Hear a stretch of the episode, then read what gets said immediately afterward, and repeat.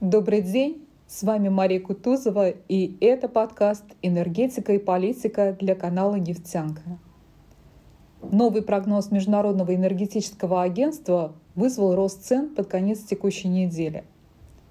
Агентство предупреждает о возможном дефиците предложения нефти во втором полугодии 2023 года. МЭА жестко критикует последнее решение ОПЕК+, о сокращении добычи нефти. Дефицит предложения на нефтяном рынке может подорвать глобальный экономический рост, считает агентство. МЭА также предупреждает об ограничениях для роста добычи на сланцевых месторождениях в США. Прежде всего, это узкие места в цепочках поставок и высокие затраты по проектам в американских сланцевых бассейнах. Прогнозируемое возрождение спроса на нефть в Китае во второй половине текущего года должно привести к увеличению мирового спроса на нефть на 2 миллиона баррелей в сутки. Мир ожидает рекордный спрос на нефть – почти в 102 миллиона баррелей в сутки. Накануне решения ОПЕК+, проснулись нефтяные спекулянты.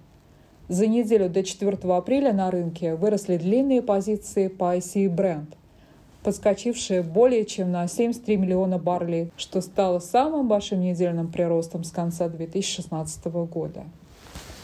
Компания BP запустила новую платформу в Мексиканском заливе. Британская энергетическая корпорация начала добычу нефти на Аркосе.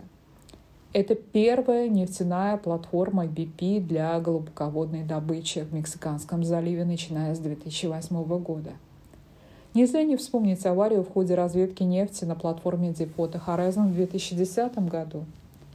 Эта катастрофа очень дорого обошлась BP. Отрасли нельзя забывать, к чему может привести глубоководное бурение.